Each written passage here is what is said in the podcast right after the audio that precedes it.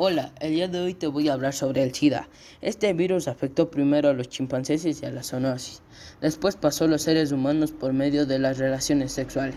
Este virus se fue encontrado en 1981 en Estados Unidos. Es una de las hipótesis más aceptadas sobre el germen de SIDA. La encontraron en la zoonosis africana. Síntomas del SIDA. El SIDA comienza con fiebre, dolor de cabeza, dolor muscular y, articular, dolor de garganta y gallas dolorosas en la boca, diarrea, pérdida de peso, tos, sudores nocturnos.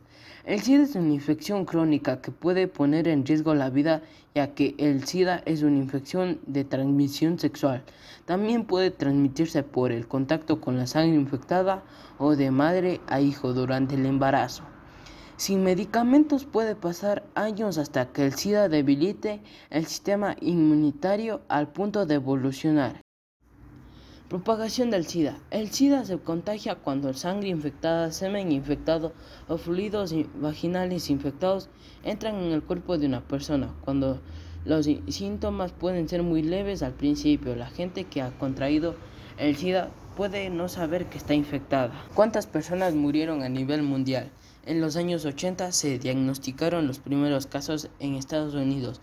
Se estimó que 78 millones de personas han sido infectadas por el virus y 39 millones han muerto por causas del SIDA o enfermedades relacionadas. ¿En año se encontró la cura? El desarrollo de una vacuna contra el SIDA salvaría millones de vidas. Sin embargo, los investigadores aún no han descubierto una vacuna eficaz contra el virus. Gracias.